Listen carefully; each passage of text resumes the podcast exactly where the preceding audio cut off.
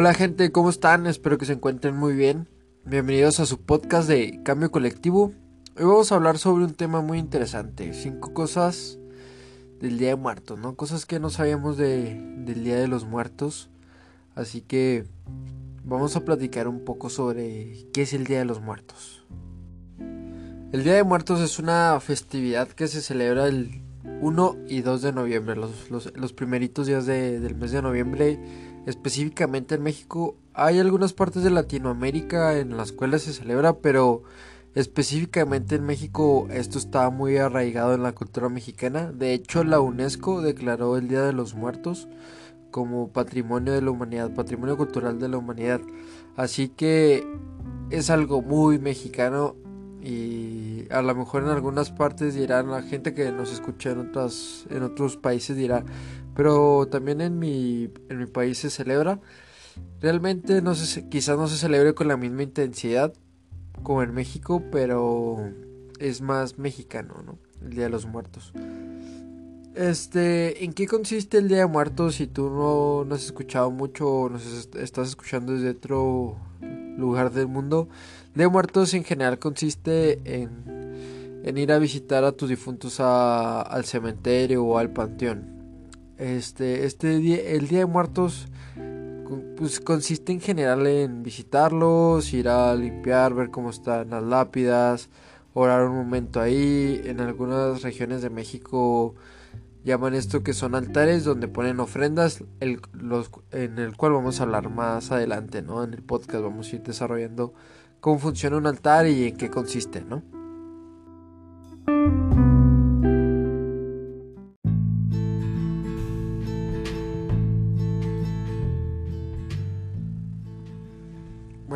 ¿Qué son estas cinco cosas? Vamos a empezar. La número uno es...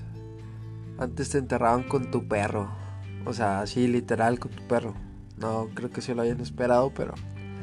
Los aztecas acostumbraban a enterrarte con tu perro. Esta costumbre era porque... Si morías por muerte natural, te ibas a lo que ellos le llamaban el Mictlán este lugar es algo similar al inframundo, le puedo llamar así, el inframundo o el infierno, si lo pueden llamar así, el último círculo del infierno de Dante, un lugar oscuro, sombrío, sin, ventanas, ¿no? Lo, lo, lo describen ellos como un lugar oscuro sin ventanas del cual nunca puede salir. Así lo describen los aztecas. Pero para poder llegar a Mictlán necesitabas la ayuda de, un perro, específicamente la raza de Cholescuincle. Este perro es originario del centro de México y lo utilizaban mucho los aztecas para, para cuidar sus casas y todo. Era un perro de compañía y y las leyendas contaban que tú necesitabas a ese perro para poder cruzar un río y poder llegar al Mictlán. Como morías por muerte natural, pues te ibas al inframundo, ¿no? No tenías otro lugar a donde ir. Porque los guerreros iban a, a, de fiesta, como una especie de paraíso. Se iban con el dios del sol. Y igual las mujeres que morían durante el parto, ¿no? Se iban de fiesta. Así que si morías por muerte natural, tu destino era, era el Mictlán, el inframundo, ¿no? Así que necesitabas llevarte a tu perrito junto contigo. Esto ya no sucede en México, aclarando porque después van a, van a pensar, si nos escuchan en otras partes del mundo, van a pensar que, que los mexicanos nos entierran con nuestros perros. No, no, no, no, ya no es así. Estamos hablando de, del, pues de la época prehispánica, ¿no? De, los aztecas y todo esto. Y es un dato curioso, yo, yo no lo, entendía muy bien, pero pues ya, ya aquí se los explicamos, ¿no? De necesitas a tu perro para cruzar el río, para que te vaya a cruzar el río y evites y no te pierdas, ¿no? Puedes llegar al inframundo y estés en paz. Ya la, la segunda cosa, ¿no? Ya volviendo tema de, las cosas. La segunda cosa que quizás no sabes es que, que el altar es una especie de... es una ofrenda hacia el difunto o hacia el muerto al que esté dedicado. Pero en sí el altar consiste en siete escalones o siete niveles, ¿no? En general, este, en el sur del país o lo hacen así. Son siete escalones. Cada escalón tiene su significado. Al igual, este, comentan que estos siete escalones, el significado en general es que para poder llegar a la paz eterna tendría, tendrías que pasar esos siete niveles. Al igual también se comenta que el origen de estos siete escalones o siete pasos es, hace referencia a los siete pecados capitales, ¿no? O sea, el camino al que tienes que, que, llegar tú para poder descansar en paz después de que hayas muerto, ¿no? Todavía hay que, que caminarle. Es gracioso porque mucha gente en México dice, no, ya descansarás cuando te mueras. Y luego ves, ves esto o escuchas esto en, en el podcast, ¿no? De cambio colectivo, de que, no, pues todavía te faltan siete niveles para que puedas descansar, carnal.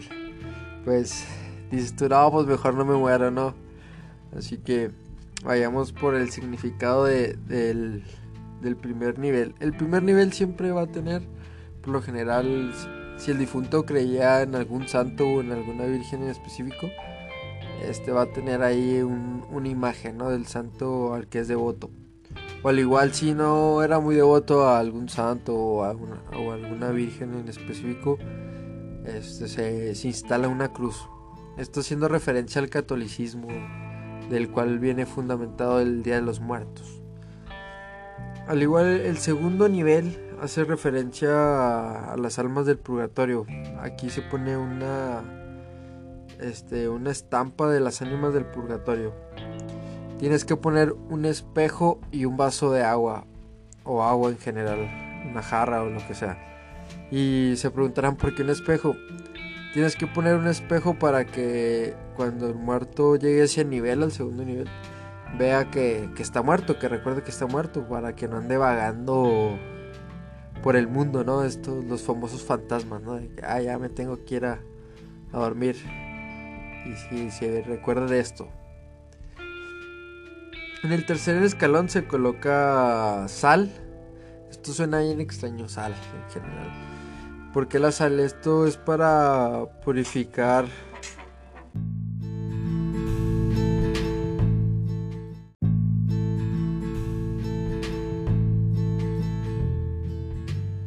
Volviendo al tema de la sal, esto la, sal la utilizan en este nivel para purificar el alma, ¿no? Es lo que lo que busca, ¿no? Purificar el alma. Porque en el camino para evitar que, en el transcurso del camino se, se ensucie, ¿no? Así, así es como lo marca en este nivel. En el nivel número 4 del altar Aquí se coloca el famosísimo pan de muerto, ¿no? Y no a los que no son de México, no, no significa que el pan de muerto tenga muerto o partes de algún muerto, no, no, no. Sí se le llama por el hecho de, que se utiliza para estas fechas, ¿no? Y se consume en estas fechas. Es un pan con una receta especial para el Día de los Muertos y formas especiales. Y este pan eh, casualmente se tiene, es como una ofrenda hacia las, hacia las almas que van recorriendo pues, los altares y todo este, este trayecto, ¿no? De, y se tiene que colocar en pares, no puedes poner uno, tienes que poner dos, y si no puedes poner tres, tienes que poner cuatro, etcétera, ¿no? Es algo, es una costumbre. Quizás sea porque se cree que se viaja en pareja, los almas viajan en pares y uno para cada quien, no sé. Así que nunca olviden poner su pan de muerto en pares, o sea, así explícitamente en par. O sea, no, no lo pueden poner, no, nomás yo me completé uno. mejor no lo pongan. Después déjalo en los pies. En el nivel 5 ya es la ofrenda más personalizada a quien va, va este, el, va, a la ofrenda, ¿no? Quien va a la ofrenda, este, pues ya pones en el número 5, ya pones la comida favorita de, de a, la, persona a la que dedicas esa ofrenda, ¿no? Ya sea, si le gustan mucho los burritos, pues le pones ahí unos burritos. Si, si le gustaban mucho las caguamas, pues le pones ahí unas, unas cervecitas, unas caguamas. Las caguamas son cervezas de tamaño grande. Así que le ponen ahí unas cheves, cigarros. En el nivel 6 es donde va todo. En el nivel 5, perdón. En el nivel 6 ya va pues, la, la foto del difunto, ¿no? Al que se dedica la, la ofrenda. Ahí una foto Ahí se pone en el nivel 6. Y en el nivel 7 ya se pone una cruz, ya sea de semillas, frutas o cal. Para que esta cruz, como es muy católico esto, la cruz es para que el, difunto exprese sus culpas. O sea, se sienta mejor consigo mismo ya llegando al último nivel de, de esto, ¿no? Ya para descansar en paz. Ya en la tercera cosa, ¿sabían que existe un Romeo y Julieta del Día de Muertos? Eh, eh, yo, no, yo, no, conocía esta leyenda o historia, está, está muy linda. Literal un Romeo y Julieta, pero de, los muertos, ¿no? Del Día de Muertos. Estos dos personajes, cuenta la leyenda que había una joven que se llama Mini, Mincita Parece Mencita, pero no es Mincita. Eh, era la hija de un rey. Este rey vivía en Michoacán. exactamente ahí por Páscuaro, ¿no? Ahí donde está un lago y en medio hay una isla. Pues esta Mincita se enamora de, de un men, de un, sujeto, ¿no? Que también era un príncipe. El príncipe se llamaba Itzihuapa este se, enamoran, son novios y que no sé qué, que tú y que yo. Pero en este transcurso en lo que ellos se conocen y no sé, llegan los españoles. Eh, los españoles pues secuestran al papá de, de Mincita. Lo secuestran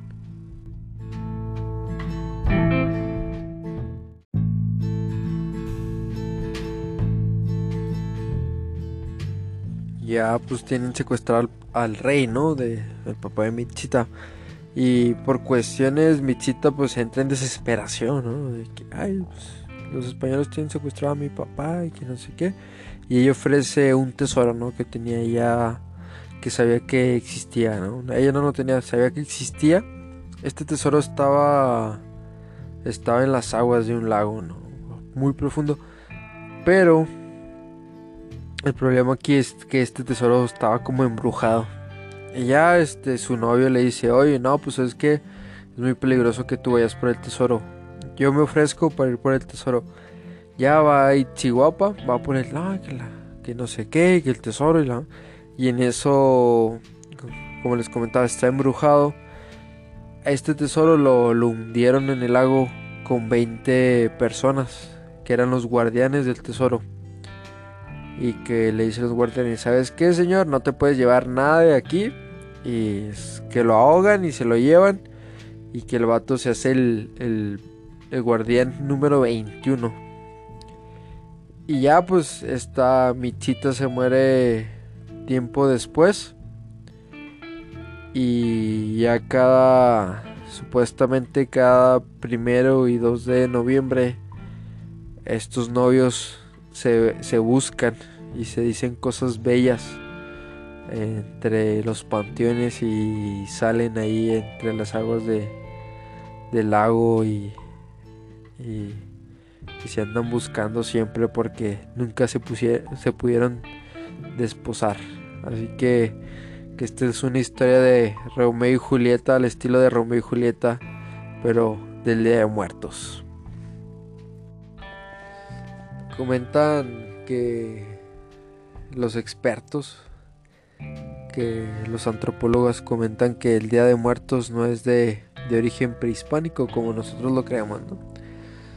Se, comenta que, el Día de Muertos se remonta de, en el virreinato, ¿no? De, entre el siglo XX, o sea, entre inicios del virreinato y en el siglo XX.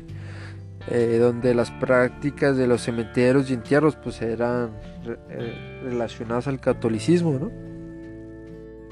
estas costumbres que nosotros tenemos ahorita del Día de Muertos vienen de, de un lugar, vienen de, de unas costumbres de Europa, de las zonas rurales europeas más que nada.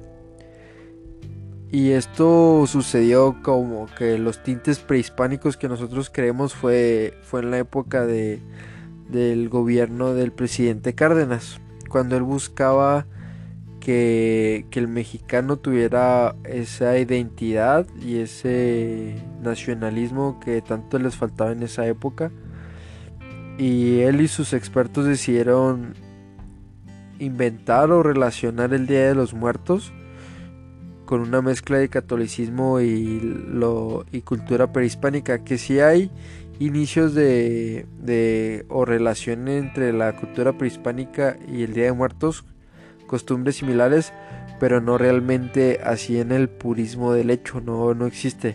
O sea, sí hay entre la relación de la vida después de la muerte, qué pasa con los muertos, como les comentaba al inicio, los aztecas te enterraban con un perro, etcétera pero realmente el Día de Muertos, como lo conocemos, no es de origen prehispánico al 100%.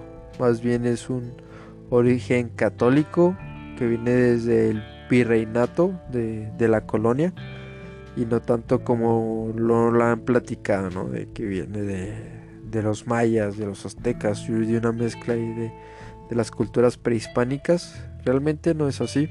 Y más bien fue una, una, una técnica del gobierno para que el mexicano fue generar identidad y, nacionalismo, ¿no? Y, y la última, la, la, la cosa número 5 que, que, quizás no sabías de, del Día de los Muertos, ¿por qué se instaura el del primero al 2 de noviembre? ¿Por qué lo hacemos así? ¿Y por qué esos días? No es porque haya pasado algo extraordinario, sino que se dio entre 1859 a 1860, donde el gobierno dijo, no, ¿saben qué? Pues esos días son para que vayan y visiten a sus muertos, lo, lo instauramos en esas fechas. Y, y bien raro, la, gente rica o que tenía opulencia que tenía cierto poder, iba en las mañanas al panteón. Entre el primero y el 2 de noviembre iba en las mañanas. Y la clase obrera, obrera iba por las tardes, o la clase menos privilegiada, por así decirlo, en ese momento, iba por las tardes. Esto se relaciona que, que las personas, la clase obrera iba después de trabajar. Y la, la clase, la gente rica, pues realmente no necesitaba ir a trabajar y dedicaba la mañana a visitar a sus difuntos y tenían costumbres bien raras. La gente rica acostumbraba a utilizar su ropa negra así de, por decirlo de marca, ¿no? Desde entonces así la mejor ropa negra que sus trajes, zapatos, los utilizaban en el día 1 y 2 de noviembre para celebrar a los difuntos, ¿no? Yo, yo lo veo como una pasarela por si tienes un funeral en un futuro. Así, así lo, lo, lo, analicé. Yo dije, suena gracioso, es como ir a ver cómo te verías en un funeral. Así lo, lo siento yo, ¿no? Pero pues ya, ustedes analícenlo y, y, y, piénsenlo, ¿no? Así que, pues ya, ya para terminar con este podcast del Día Muertos, espero y esta costumbre tan bonita de recordar a los que ya no están siga.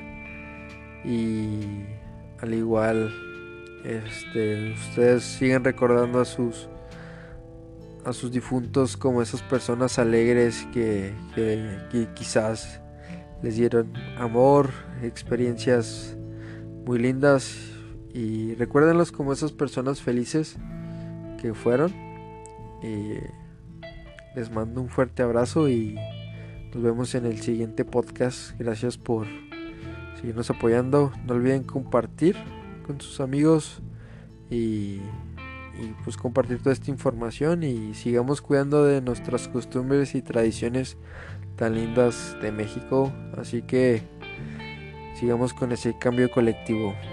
Hasta la próxima.